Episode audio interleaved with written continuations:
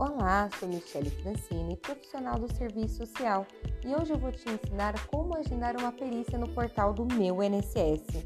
Você vai entrar no portal do Meu INSS, colocar o CPF e a senha, em seguida clicar em Perícias, vai clicar em Agendar Perícia Inicial.